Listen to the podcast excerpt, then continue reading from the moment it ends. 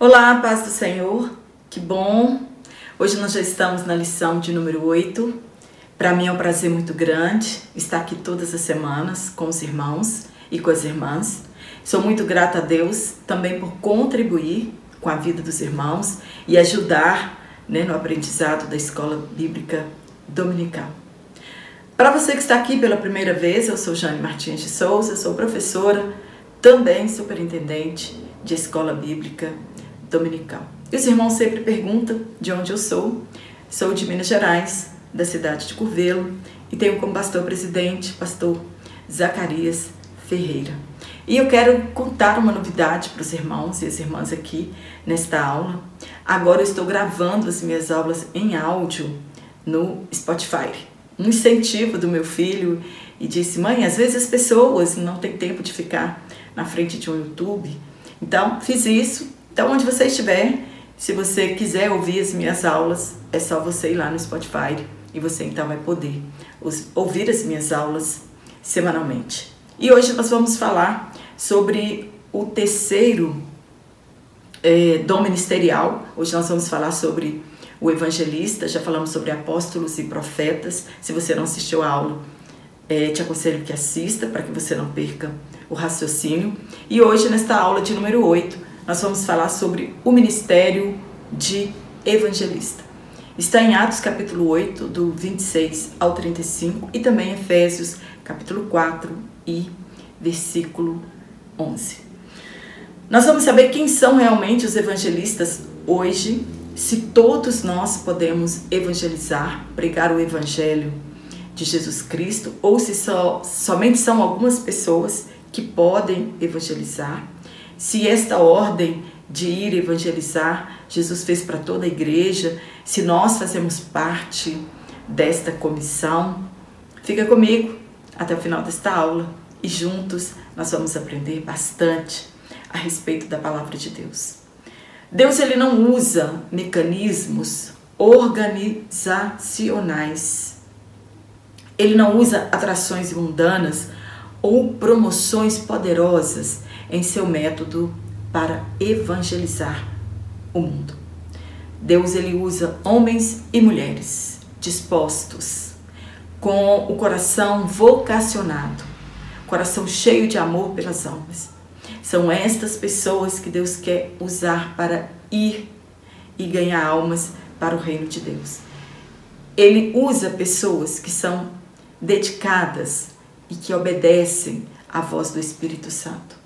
Deus precisa apenas de pessoas vocacionadas e com uma chama que arde em seu coração de amor pelas almas para ir romper fronteiras, é, ultrapassar obstáculos para ganhar alguém para o reino de Deus. São milhões de almas perdidas que todos os dias descem à sepultura sem ao menos conhecer ou ter ouvido falar que Jesus Cristo é Senhor e Salvador é, da sua alma.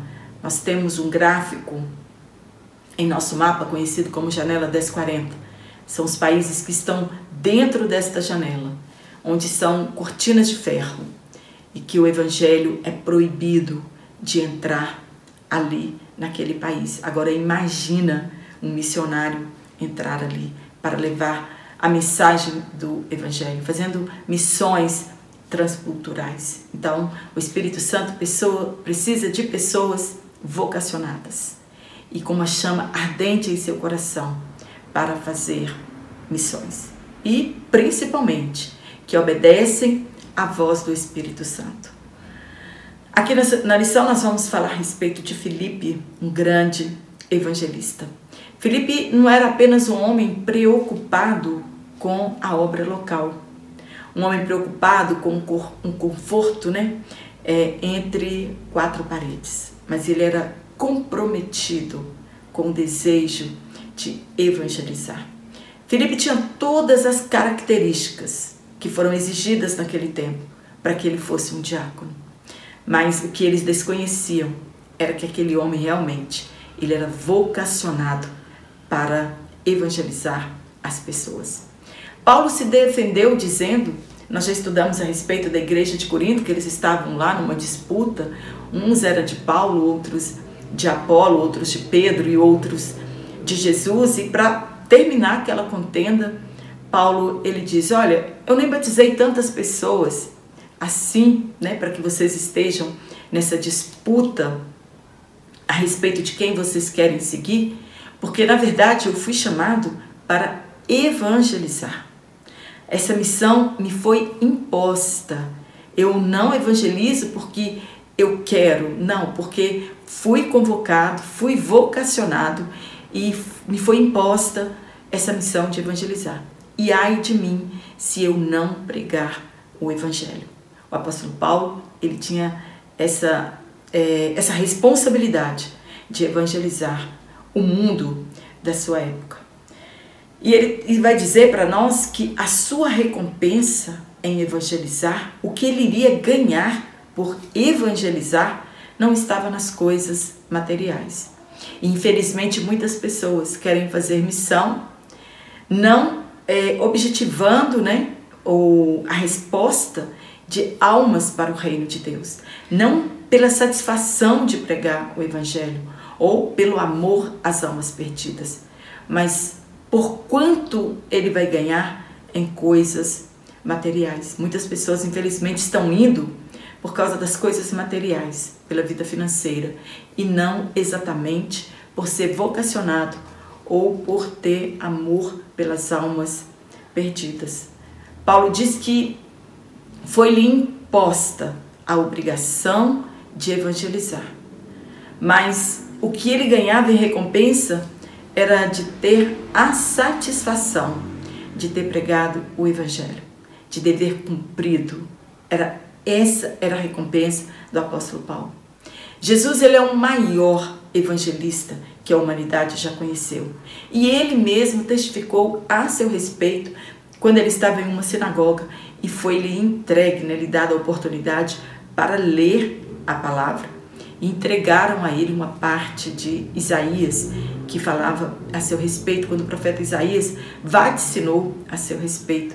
E ele disse que ele tinha sido ungido com o Espírito Santo, que estava sobre ele para pregar boas novas aos pobres, que é o Evangelho, proclamar liberdade aos cativos, dar vista aos cegos, proclamar libertar os oprimidos e apregoar o ano aceitável, ou o ano da graça de Deus. Nós também temos a ordem de pregarmos o Evangelho.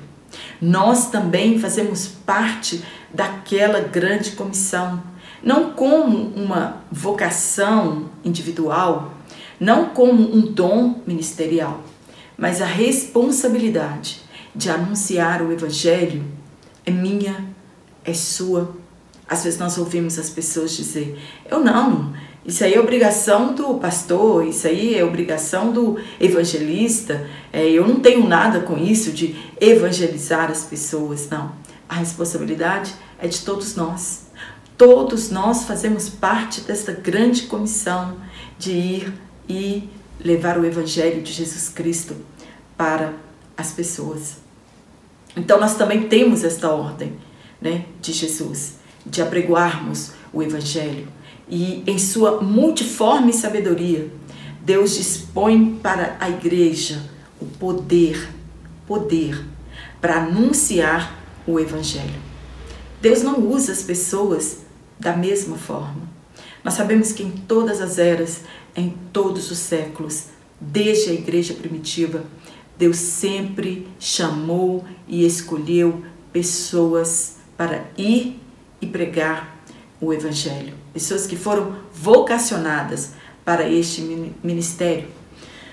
Então, nós podemos assim resumir que não há uma fórmula engessada para se pregar o Evangelho. Não existe uma fórmula pronta para evangelizar. Não é uma receita de bolo. Olha, anota aí e vai funcionar com todas as pessoas, em todos os lugares, em todos os países. Não. Deus usa cada um com a sua multiforme sabedoria para evangelizar de acordo com a nação que ele esteja. Na verdade, o que nós precisamos é deixar que o Espírito Santo nos use na obra da evangelização. E de uma coisa nós temos certeza, sim, como Jesus disse para a igreja de Filadélfia, abre aspas, eis que pus diante de ti uma porta aberta e ninguém a poderá fechar. Desde quando Jesus ascendeu aos céus e formou aquela grande comissão que nós encontramos tanto em Mateus como também é, Marcos, né? A respeito dessa grande comissão. Todos nós fazemos parte desta grande comissão. E Jesus então, ele abre uma porta para a evangelização. E esta porta não será fechada até que a obra seja concluída. Então, essa porta está aberta e nós devemos aproveitar e evangelizarmos o mundo inteiro. Quando Jesus ele abriu a porta da evangelização, ele nos capacitou para esta grande obra. Ele nos deu autoridade, ele nos deu o poder para levar o evangelho. E também para nós, nos dias de hoje, mesmo diante de tantas as dificuldades, esta porta da evangelização ela está aberta. Mesmo a igreja sendo perseguida e cristãos sendo mortos, isso acontece desde o tempo da era apostólica. Eles vão sendo mortos, a igreja vai sendo perseguida. O evangelho, ele vai avançando e almas vão se rendendo a Cristo. No primeiro tópico nós vamos falar Jesus envia os 70. Só quero abrir um parêntese aqui que existe algumas traduções que elas dizem 72. É, NVI, Comentário Bíblico Pentecostal também fala de 72, mas eles falam é, 70 ou 72 por causa dos manuscritos antigos e então não há uma certeza, mas a maioria dos comentários bíblicos dizem que foram enviados 70, dois a dois, cada dupla em uma cidade. Eles foram abrindo caminho né, para cidades que Jesus ia evangelizar também as pessoas. Primeiro ponto: são poucos os que anunciam.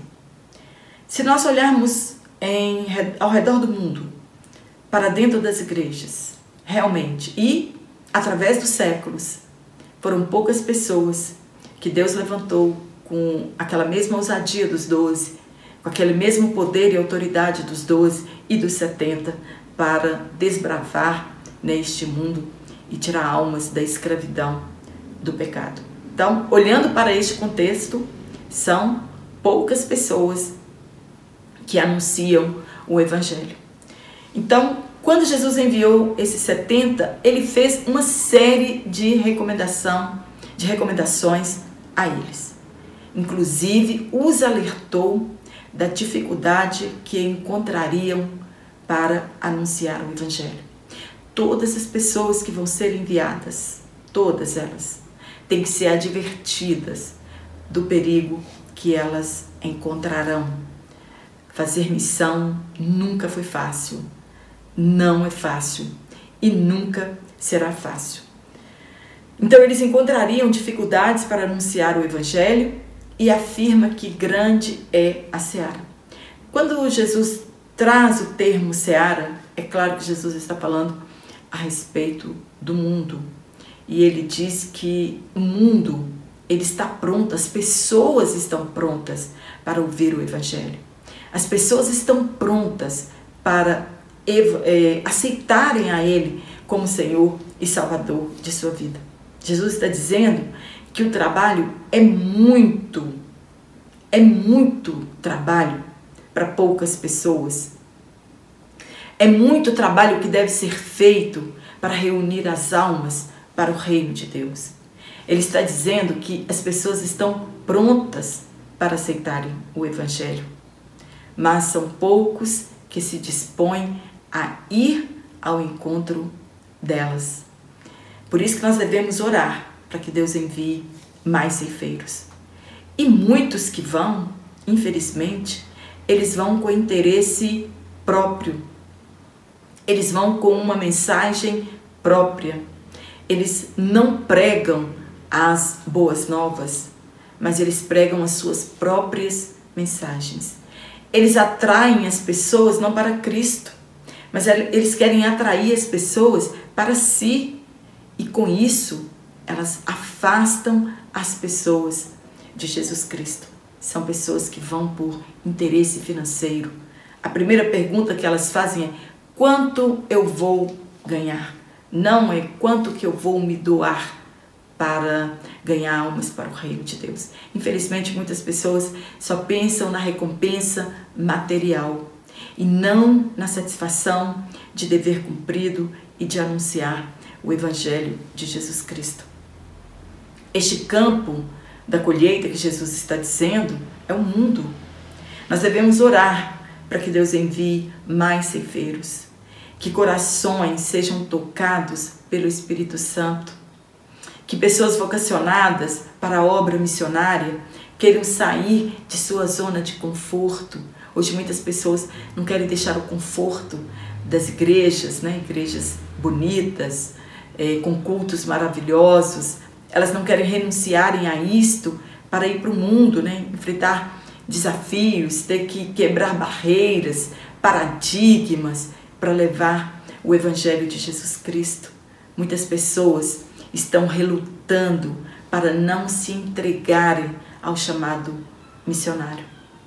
Muitos Deus quer enviar, muitas pessoas são vocacionadas, muitas pessoas são chamadas, escolhidas por Deus, mas elas precisam deixar de relutar contra esta chamada, porque é como se nós colocássemos em uma balança conforto né, da igreja local com desafios, com os desafios que serão enfrentados na obra missionária. Né? A maioria dessas pessoas elas se gastam e desgastam na obra de Deus. Muitos vocacionados, eles são desanimados pelas dificuldades que eles encontrarão. Jesus nunca prometeu que seria fácil fazer a obra missionária. Jesus disse que encontraremos perigos, foi isso que ele disse para os 70 nesta obra. Quando você sai para evangelizar, você vai encontrar perigos. É, abre aspas, que são os lobos. Estes lobos se referem aos perigos que nós vamos encontrar nesta jornada e são perigos reais.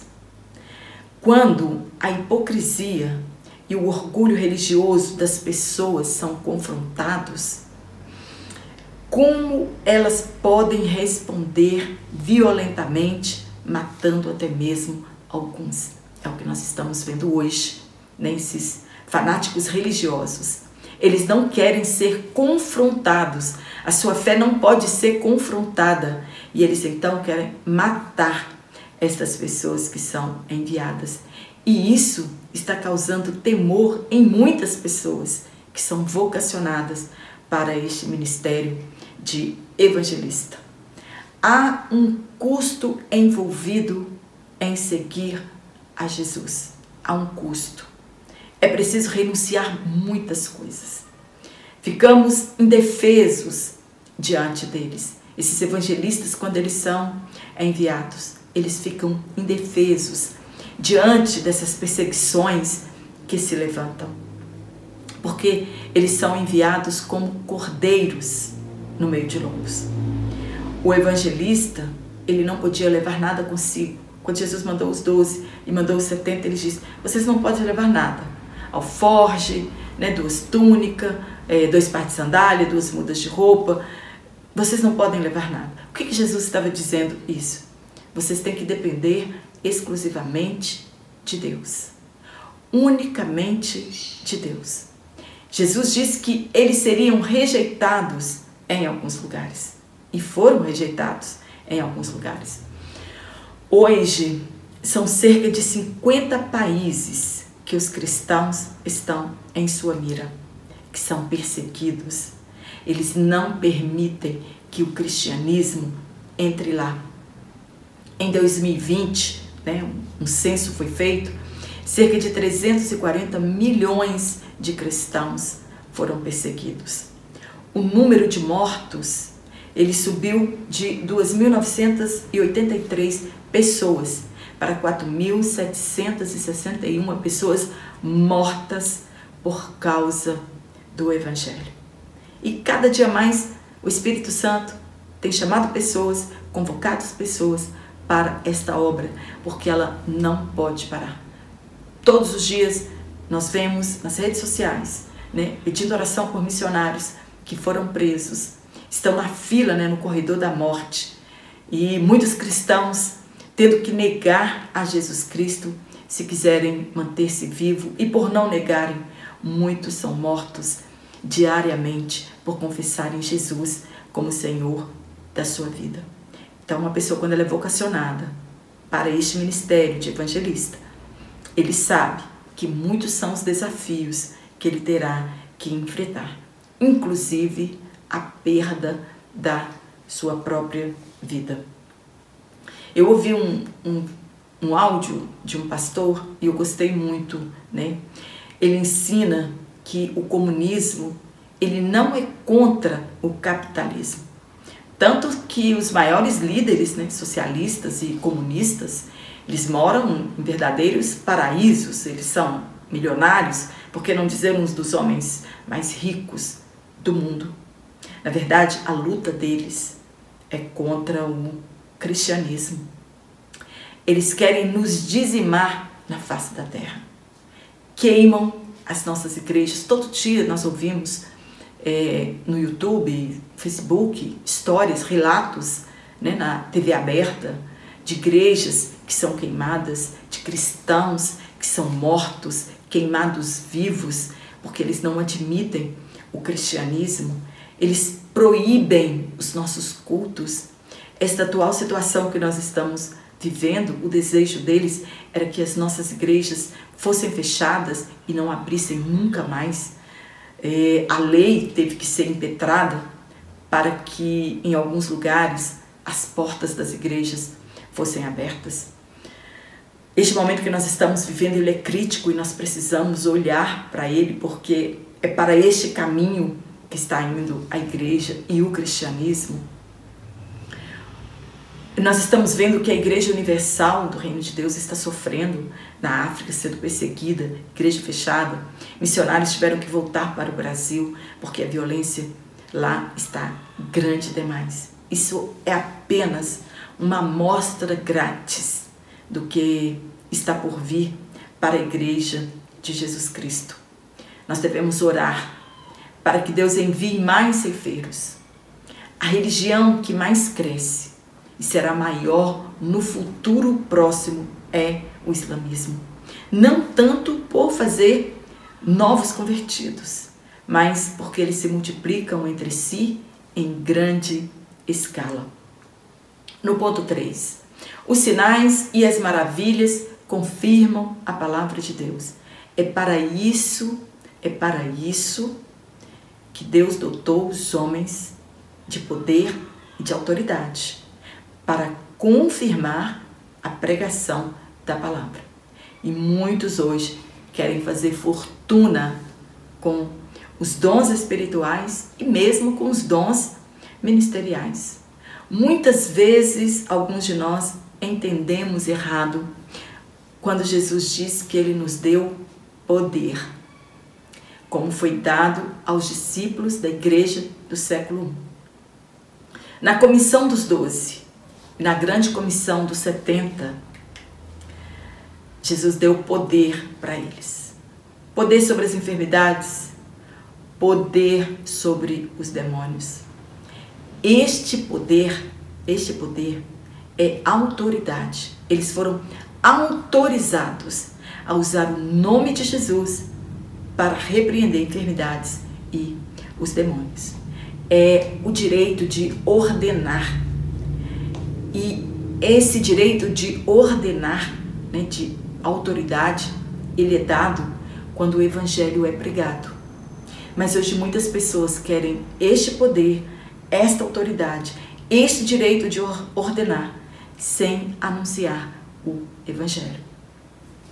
Este poder, eles atestam que o reino de Deus é chegado e confirmam a pregação do Evangelho de Jesus.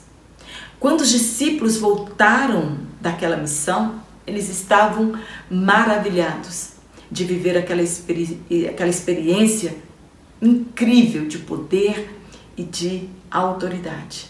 E que os demônios se sujeitavam a eles e que os enfermos eram curados. Nós podemos, com os olhos da fé, imaginar aquela caravana chegando perto de Jesus e todos eufóricos para contar os milagres que aconteceram naquela jornada. Nós não sabemos quanto tempo eles ficaram fazendo aquela missão, quantas pessoas foram curadas, quantas pessoas foram libertas, mas eles voltaram eufóricos daquela missão. Então, quando eles estavam ali, é como se Jesus jogasse um balde de água fria neles. Jesus os traz a realidade mais importante. Que o mais importante não são os milagres. Quando nós estudamos a história do povo de Israel, 40 anos aquele povo viu milagres, grandes milagres, que nenhuma outra geração verá. E eles viram, e muitos pereceram no deserto por sua desobediência.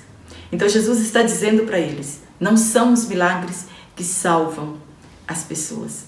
Os milagres são alívio para a vida das pessoas. Não é a expulsão de demônios, mas é ter o nome escrito no livro da vida. Nós não podemos valorizar mais os dons, tanto espirituais quanto os dons ministeriais, mais do que a nossa própria salvação.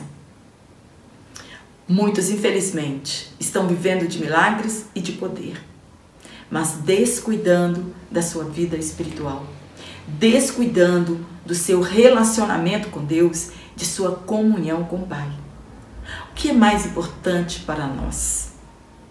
Mesmo que vivamos uma vida de milagres, eles não são operados por nós, mas através de nós.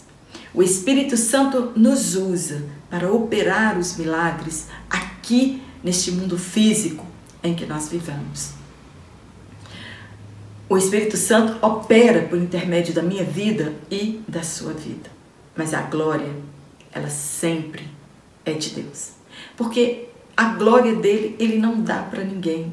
E muitas pessoas estão tomando posse da glória que é devida a Deus, da honra que é devida a Deus e tomando sobre si essa glória.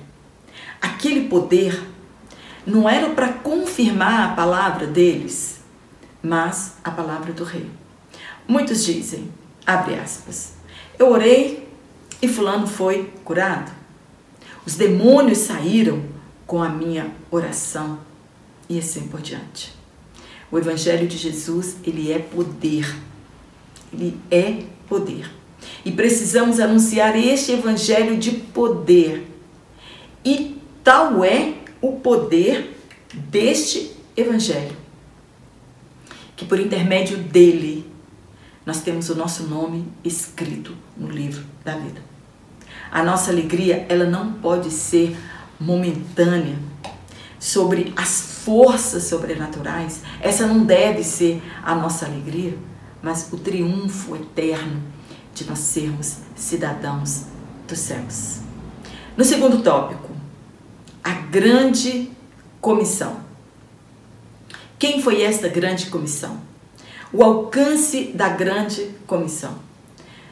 Nós já falamos, a princípio essa ordem foi dada para 12, depois para os 70.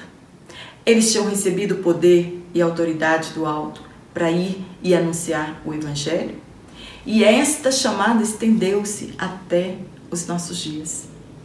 Todos temos a responsabilidade de pregar o Evangelho. Porém, alguns são vocacionados com uma maneira mais especial, de uma forma mais específica, com um propósito de ganhar multidão para o reino de Deus. Eles foram escolhidos por Deus.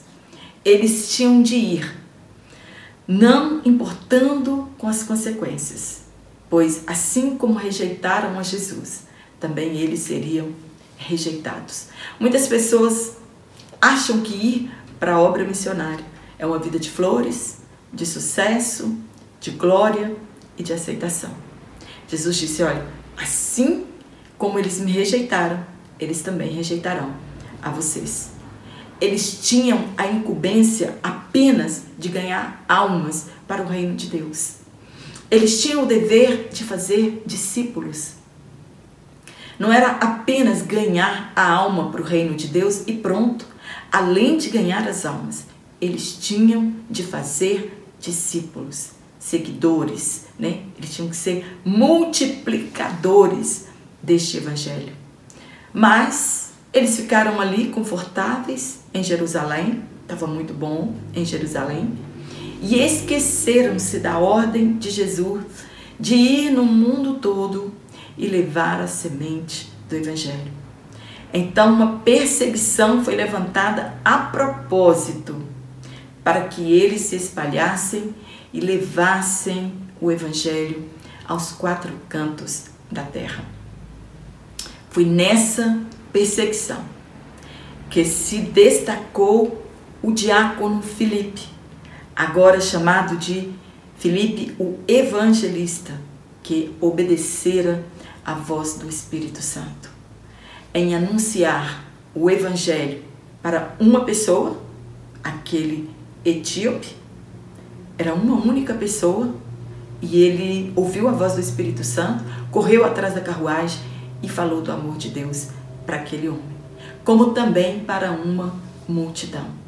O apóstolo também escreveu que foi imposto a ele a evangelização.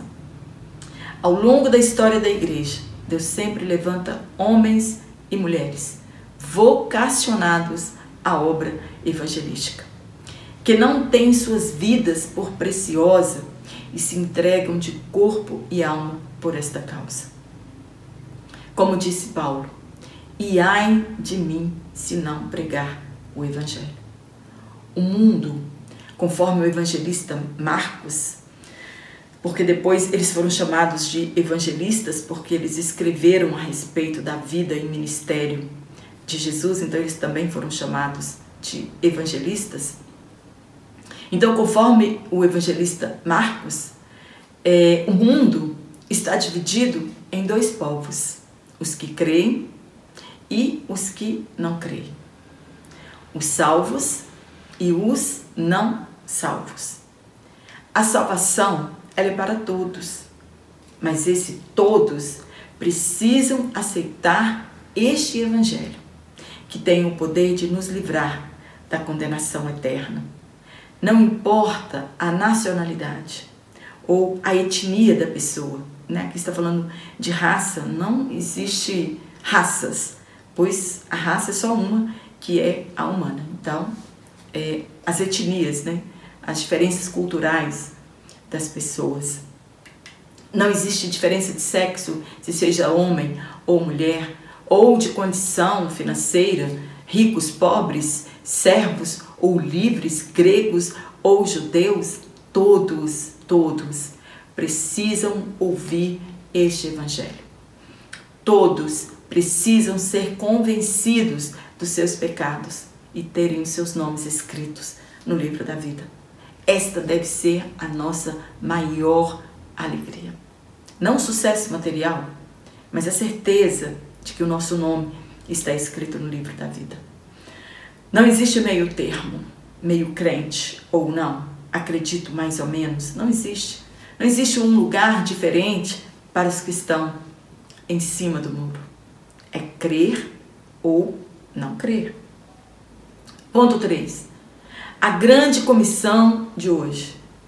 O desafio é grande para a evangelização mundial. A impressão que temos é de que nunca alcançaremos este objetivo. Quando os discípulos começaram a evangelizar no dia de Pentecostes, naquele primeiro discurso de Pedro, com a sua pregação, quase 3 mil almas se renderam a Cristo. Depois, já na sua segunda pregação, quase 5 mil almas se renderam a Cristo. Então, se nós caminhássemos, se a história caminhasse nessa proporção, o Evangelho teria sido pregado no mundo inteiro e hoje a igreja praticamente não teria mais o que fazer. Mas, na verdade, não seguiu-se por essa proporção, porque logo veio a perseguição e muitas pessoas desanimaram de continuar. Mas nós sabemos que as coisas não acontecem assim. A mesma proporção dos que confessam a Cristo são aqueles que se desviam do Evangelho. Parece que nós ficamos fazendo um trabalho de enxugar gelo. Ganhamos almas para o reino de Deus e desviam. Ganhamos almas e as pessoas se desviam. Porque nós nos esquecemos de fazer discípulos. Às vezes a nossa preocupação é só em ganhar almas para o reino de Deus e esquecemos de discipular essas pessoas. Então, quando nós ganhamos 10, estamos perdendo 5 lá atrás e temos que voltar e refazer o mesmo caminho. O senso que temos do cristianismo no mundo é o mesmo nestes últimos 100 anos. Na nossa lição está 33% da população mundial ela é cristã, mas ela é composta de várias confissões de fé. E ainda agora, no ano de 2021, a proporção ainda continua sendo a mesma. 16% da população mundial ela não tem religião. Então nós estamos vendo que o desafio da evangelização ele é muito maior do que nós imaginamos. Quando nós olhamos para Europa, muitas igrejas, mais de 300 igrejas, né, fecham. As igrejas são fechadas e nos lugares delas são abertas casas de show, boate, barzinhos, né, cinemas, outras coisas. E então a Europa está retrocedendo aquilo que ela foi no passado. Quando nós olhamos para lá, ela não parece aquela que foi incendiada por John Wesley no século XVIII é, e tantos outros nomes da história. Né? Eu tenho uma lição que eu comento sobre três deles que influenciaram a Europa. Os motivos sempre são os mesmos: mundanismo, liberalismo, cristianismo nominal apatia espiritual dos crentes, novas ideologias. Este foi o cenário que Jonathan Edwards encontrou na Europa no século XVIII também. E o resultado hoje são dezenas de igrejas fechadas em todos os países europeus. Ao invés de avançarmos, precisamos reevangelizar regiões devastadas pelo mundanismo, outrora berço de grandes missionários e de evangelistas, e hoje são carentes de evangelização. E se a igreja brasileira ela não voltar ao princípio de tudo, se ela não voltar ao primeiro amor, se ela não buscar um avivamento, se ela não lutar contra o mudanismo, contra a apostasia, contra a apatia espiritual, contra a mornidão espiritual. Nós cairemos na mesma armadilha e não mais seremos influenciados pelo cristianismo. Pode acontecer conosco o mesmo que aconteceu com as igrejas da Europa. É tempo de nos despertarmos do sono da negligência do conformismo mundano e das inovações. No terceiro tópico, nós vamos falar sobre o dom ministerial de evangelista. Parece que a nossa lição começou do fim para o início. Então, primeiro ponto, o conceito de evangelho. O propósito de uma pessoa com a vocação ministerial para evangelista é de anunciar o evangelho e não de fazer uma outra coisa. Um pouco parecido com a função de apóstolo, mas com propósitos diferentes. Então, o que é evangelho? O evangelho do hebraico é bessorá. e do grego evangelion ou evangelion. E o que que é evangelho? Evangelho é boas novas. Anúncio da salvação oferecida gratuitamente por Deus através de Jesus Cristo a toda a humanidade. É uma oferta de salvação por intermédio de Jesus Cristo para todos nós. A doutrina de Cristo, que se encontra nos quatro evangelhos que registram a vida, o ministério, a paixão de Cristo e sua ressurreição, que estão registradas nesses quatro evangelhos. A palavra evangelista é encontrada três vezes, apenas três vezes no Novo Testamento. Quando o texto se refere a Filipe, quando se refere a Timóteo, Paulo escreve para Timóteo, e em se tratando dos dons ministeriais. Filipe foi separado para ser um diácono, era cheio do Espírito Santo, tinha bom testemunho e cheio de sabedoria. Separado para o diaconato, porém vocacionado para ser um evangelista. Paulo, a escrever ao jovem pastor Timóteo, ele disse: faça a obra de um evangelista. Então, além de dirigir, de ser líder de uma igreja, de liderar uma igreja, ele também tinha que fazer a obra de um evangelista. Ele tinha que pregar o evangelho. Ele tinha que ganhar almas para o reino de Deus. Evangelistas são aqueles que pregam o evangelho.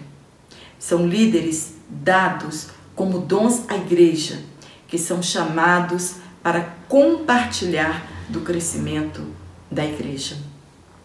A igreja que não apoia a obra missionária contribui para o não crescimento da obra de Deus. Infelizmente, muitos é, que são chamados ao ministério, que são dados à igreja para liderar a igreja, conduzir a igreja à maturidade cristã, eles não têm esta visão missionária de ganhar almas para o reino de Deus, de enviar pessoas para evangelizar, de contribuir com os órgãos missionários do mundo. O ponto 2, o papel do evangelista. Qual é o papel do evangelista? Evangelizar. Levar a mensagem do evangelho às almas perdidas, aos povos não alcançados. Paulo disse que ele não queria pregar o evangelho onde o evangelho já havia sido pregado. O desejo de Paulo era resgatar novas almas. Este é o nosso desejo. Não é trazer pessoas de outros ministérios para a nossa igreja. Isso não é ganhar almas para o reino de Deus. É anunciar o evangelho para pessoas que não foram evangelizadas, que não ouviram o evangelho de Cristo ainda. Esse é o dever de um evangelista era resgatar novas almas, avançando com o reino de Deus. E ele pode também, pode também, não é dever do evangelista estabelecer igrejas.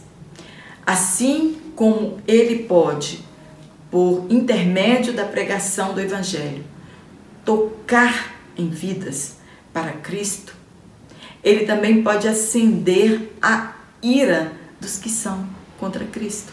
É uma faca de dois gumes. Ele pode tocar pessoas que estão prontas para ser de Cristo, como também ele pode acender a ira daqueles que são contra Cristo. Então, uma pessoa que é vocacionada para ser um evangelista, ele tem de estar preparado para tudo neste ministério. A finalidade deste ministério é o mesmo dos apóstolos e profetas. Edificar e preparar os santos para uma vida de serviço cristão. Por isso, espera-se que o fundamento destes obreiros seja Jesus Cristo. Que a mensagem pregada seja que é chegado o reino de Deus. Deve ser alguém que seja guiado pelo Espírito Santo e que o interesse dele seja em obedecer o ídolo de Jesus e não seus interesses gananciosos, materiais e particulares. E esta pessoa também precisa ser obediente à voz do Espírito Santo. Quando o Espírito Santo disse para Filipe: corra atrás daquela carruagem, ele obedeceu na hora. Ele não quis saber quem era. O objetivo dele era obedecer à voz do Espírito Santo e anunciar o Evangelho àquele homem que não entendia o que ele estava sendo lendo. Estava lendo naquele momento. Não pode ser a emoção que nos conduza a evangelizar, porque quando nós encontrarmos algumas barreiras, nós vamos desanimar. É como um balão inflado. Se alguém jogar um palitinho e furar, ele murcha e fica ali para sempre. Então, não deve ser a emoção que nos conduza a evangelizar, mas uma chama acesa, o amor pelas almas que estão perecendo sem Cristo. Mas deve ser a vocação, é estar preparado como um obreiro que maneja bem a palavra, que saiba responder tudo o que lhe for perguntado a respeito do Evangelho de Jesus. Assim como Felipe perguntou ao eunuco se ele entendia o que ele lia e ele poderia tirar todas as suas dúvidas, o evangelista também ele deve ser aprovado para tal vocação. Nós temos hoje diversos órgãos missionários no Brasil e espalhados por este mundo todo. São escolas que preparam estas pessoas vocacionadas, que têm essa chama ardendo em seu coração, para os desafios que elas irão enfrentar, mapear os lugares que elas irão, aprender sobre o contexto cultural de onde estas pessoas vão, porque elas são como presas, né? Lançadas a um covil de feras. Então, os desafios são muito grandes. E essas pessoas vocacionadas, com certeza, elas receberam poder e autoridade do Espírito Santo para que o Evangelho seja confirmado nestes lugares. Nós temos a Escola de Missões da Assembleia de Deus, nós temos uh, o Jocum, o SEM, o CTM, nós temos cursos online e muitos outros cursos preparatórios para missionários no Brasil e no mundo. Então você apenas não diz eu estou indo fazer missões. Eu fui chamada para fazer missão e sai sem nenhuma base preparatória. Jesus, o maior evangelista que o mundo conheceu, viveu seu ministério aqui três anos e meio. Os doze que foram escolhidos para fazer essa grande comissão, os setenta que foram escolhidos para fazer essa grande comissão, obedecer esse ídolo de Jesus, foram treinados pelo maior evangelista do mundo. Fizeram um curso né, de três anos e meio com Jesus Cristo para depois saírem né, e estar preparados para vencer os desafios, vencer as barreiras né, e entregar até a sua própria vida, se necessário fosse, como eles morreram naquele tempo e como muitos missionários estão morrendo hoje. Então, as pessoas que não são preparadas para esta grande obra, na primeira dificuldade que elas encontrarem lá, com certeza elas voltarão e se frustrarão com a obra missionária. Mas, pela palavra de Deus, nós aprendemos que Jesus nos preparou para esta obra, né? E, e o missionário que ele é vocacionado, de maneira nenhuma ele é frustrado quando as dificuldades vêm. Nem todos são vocacionados para uma obra específica, mas todos nós temos a responsabilidade individual de pregar o Evangelho. Amém? Espero ter te ajudado com este comentário. Se você gostou dessa aula, dá um curtir aqui, compartilhe em suas redes sociais. Se você não é inscrito, se inscreva no meu canal.